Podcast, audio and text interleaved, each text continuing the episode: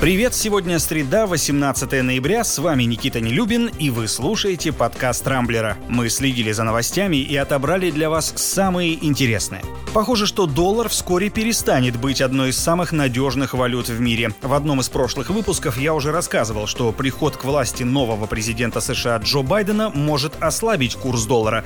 Это связано с его планами по отмене некоторых пошлин на импорт и отказа от тарифных угроз. К тому же против американской валюты работают и новые новые вакцины от коронавируса. На фоне новостей об их успешности уже укрепились нефтяные котировки, а вместе с ними и рубль. И вот накануне аналитики Citigroup заявили, что в следующем году доллар может обвалиться сразу на 20%, побив антирекорд 1985 года. Тогда американская валюта потеряла 18,5%. На сей раз удары по доллару нанесут не только эффективные вакцины от ковида, но и политика Федеральной резервной системы США, да и общий макро макроэкономический фон.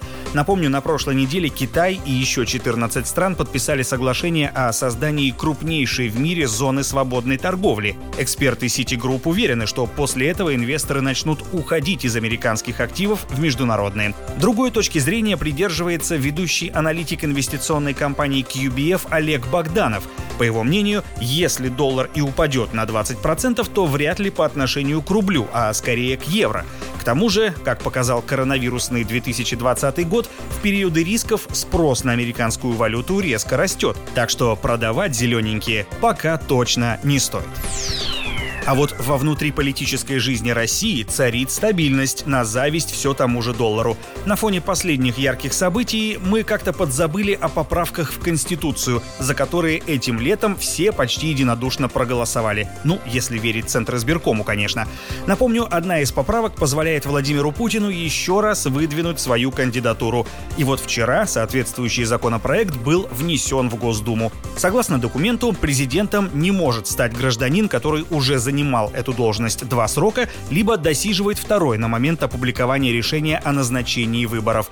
Однако данное правило не распространяется на действующего президента России, что и дает ему право баллотироваться еще раз. Кстати, вчера же Дума в первом чтении приняла еще два законопроекта, напрямую касающиеся главы государства. Один из них позволяет Путину по окончании президентства стать пожизненным сенатором, а заодно наделить этим статусом семерых из 30 членов Совета Федерации, которых он сам и выберет. Еще один законопроект дает полную неприкосновенность. После прекращения полномочий экс-президента нельзя будет привлечь к уголовной или административной ответственности, а также задержать или арестовать. Против принятия этих поправок проголосовали 37 спартанцев от КПРФ. Ситуация с коронавирусом в России продолжает оставаться крайне напряженной. За сутки выявлено еще больше 22 тысяч новых случаев. Страна практически вплотную подошла к двухмиллионной отметке. Лишние тревоги накануне нагнала руководитель Роспотребнадзора Анна Попова. Она заявила, что вирус уже начал мутировать, а его измененная форма сейчас наблюдается в некоторых регионах Сибири. Однако тут же поспешила успокоить, мол, опаснее от этого инфекция не стала и на эпидемиологическую обстановку не влияет.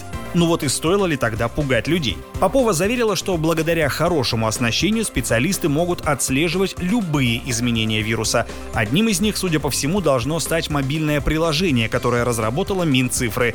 В основе программы под названием «Стоп коронавирус. Мои контакты» лежит технология, созданная компаниями Apple и Google. Она позволяет отслеживать мобильные устройства в радиусе 10 метров от пользователя и сообщать, есть ли рядом инфицированные люди. Сами зараженные также должны вводить в приложение данные о своем состоянии. Они будут храниться на устройстве в течение двух недель, а затем автоматически удаляться. Создатели обещают, что вся информация строго конфиденциальная, а данные о пользователях собираться не будут. Хотелось бы в это верить.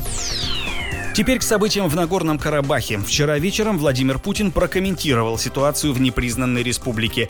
По словам президента, главное достижение, которого удалось достичь после подписания соглашения, это прекращение кровопролития. Окончательный статус Карабаха не урегулирован и будет определен в будущем. Пока же стороны договорились соблюдать статус-кво.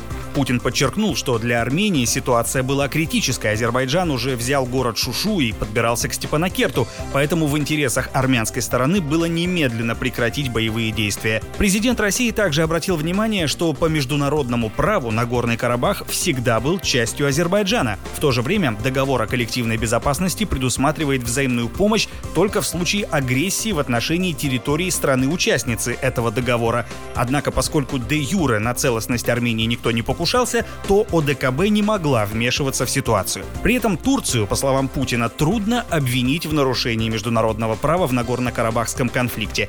Поддержку Баку со стороны Анкары президент назвал геополитическими последствиями развала Советского Союза. Россия же, по словам Путина, делала все, чтобы Армения после всего случившегося не ощущала себя брошенной. Однако именно так армяне себя чувствуют сейчас. Они покидают дома, сжигая их за собой, и выкапывают тела родных из могил, чтобы вывести их из Карабаха по Лачинскому гуманитарному коридору, который вчера разминировали российские миротворцы.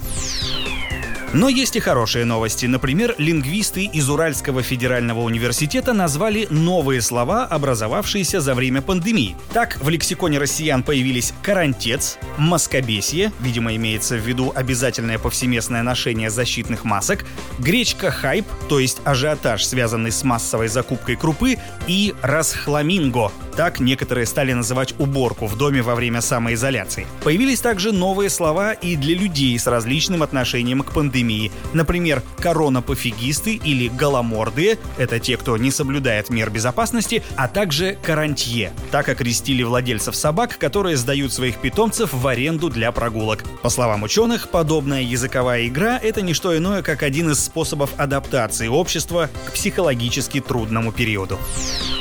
На этом пока все. С вами был Никита Нелюбин. Не пропускайте интересные новости, слушайте и подписывайтесь на нас в Google подкастах и CastBox. Увидимся на rambler.ru.